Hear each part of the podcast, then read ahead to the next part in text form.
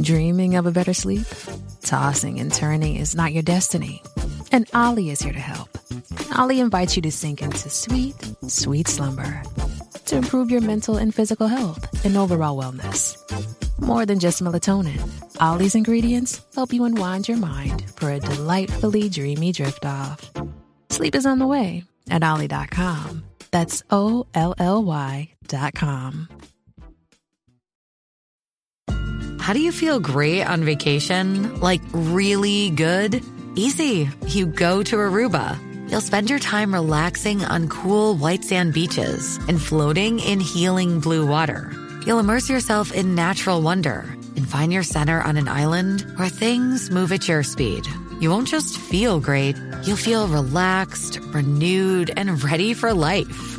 That's the Aruba effect. Plan your trip at aruba.com.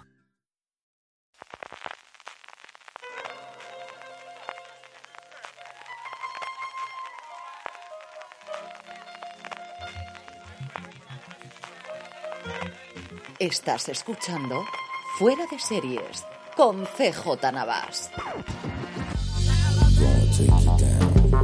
Bienvenidos a Streaming, el programa diario de Fuera de Series en el servidor CJ Navas te trae las principales noticias, trailers, estrenos y muchas cosas más del mundo de las series de televisión. Edición del miércoles 10 de agosto y como lo prometido es deuda, vamos a comentar un poquito lo que pasó con Warner Brothers en el final de la semana pasada y es que al final la sangre no llegó al río, o mejor dicho, la sangre que había llegado al río y de ahí no pasó. Había muchísima expectación por lo que podían decir los directivos en la presentación de resultados trimestrales, muchísimos rumores flotando en internet que provenían fundamentalmente de la decisión de Zaslav, de la decisión de la alta dirección nueva del nuevo conglomerado Warner Brothers Discovery, de estrenar, no terminar siquiera la película de Batgirl, en la que, según distintas informaciones, se habrían gastado entre 70 y 90 millones de dólares. Junto con esta decisión estaba también la de cancelar la secuela de la película de Scooby-Doo, que también ha costado unos 30 millones de dólares, el hecho de que estaban desapareciendo series y películas del catálogo de HBO Max, y por otro lado se estaban cancelando muchísimas producciones que estaban en distintos pasos, sobre todo en preproducción.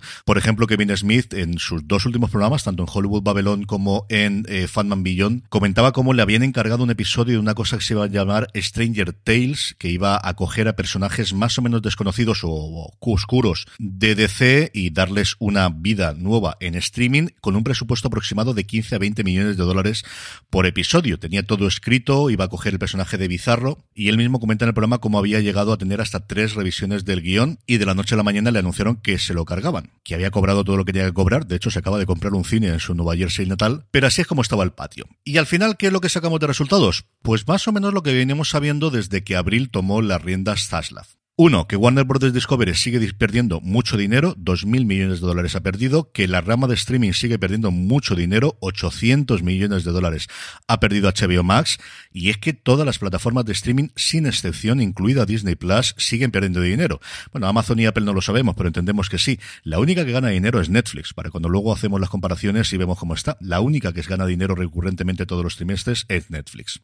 Y Zasla, como os digo, lo que quiere hacer fundamentalmente es eh, un giro de 180 grados sobre la estrategia de Killer, que lo apostaba todo, absolutamente todo, a HBO Max. Y ellos entienden que no, que sí, que el streaming es una pata importante, pero no dejan de ser los canales lineales, eso sí, remozados y cambiados. Tanto TNT como TBS van a dejar de hacer series originales que los canales de Discovery siguen dando dinero, que Discovery Plus es de las pocas que realmente es rentable, y que las películas se tienen que estrenar en cines. Y esa es quizás una de las grandes cosas junto con el anuncio de que quieren hacer un plan de 10 años para DC, que no es ni el primero, ni el segundo, ni el tercero, que intenta hacer Warner Brothers dentro de los distintos dueños que ha tenido en los últimos años.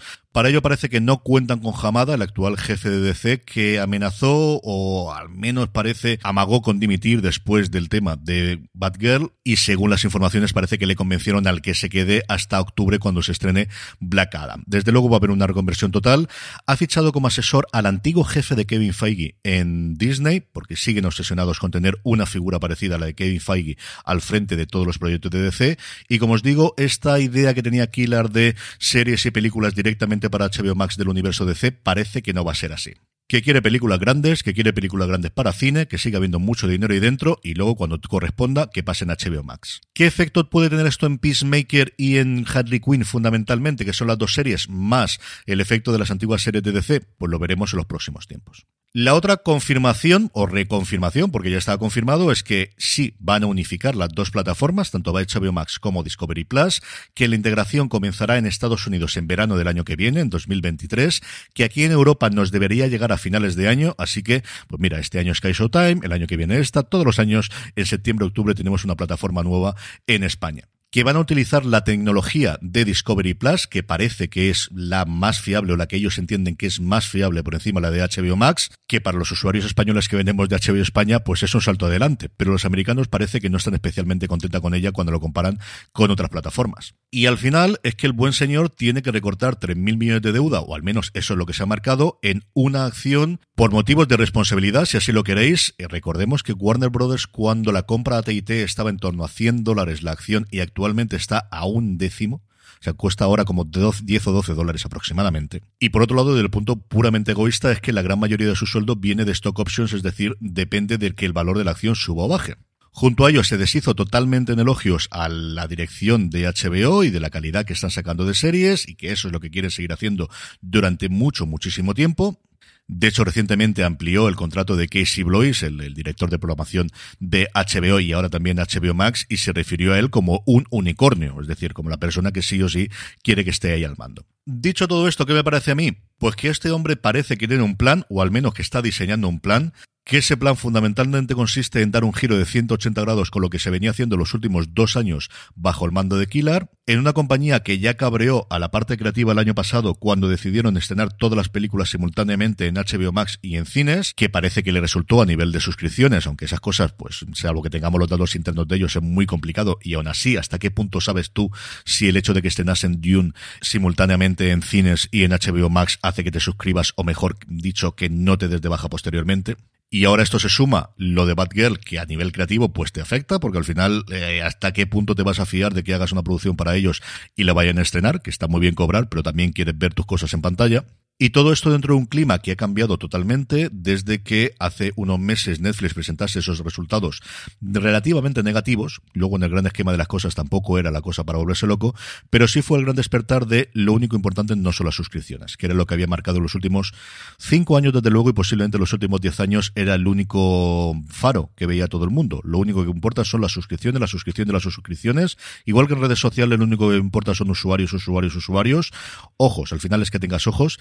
Aquí teníamos exactamente lo mismo. Ha habido un gran despertar, ha habido una gran revolución y no solamente eso es lo único que importa, sino que importan la percepción, importa el que la gente no se te vaya e importa fundamentalmente al final el dinero porque aquí se mueve mucha, mucha pasta. En fin, que veremos cómo funcionan las cosas, que veremos qué evolución tiene todo esto, que son tiempos tremendamente entretenidos y divertidos para comentar desde fuera y que sigamos disfrutando de las series y las películas de todo el mundo y que aquí desde luego estaremos para comentarla. Y con este monográfico terminamos hoy streaming porque no hay estrenos reverseñables para hacer a lo largo del día de hoy. Mañana volvemos con más contenido. Gracias por escucharme y recordad, tened muchísimo cuidado y fuera.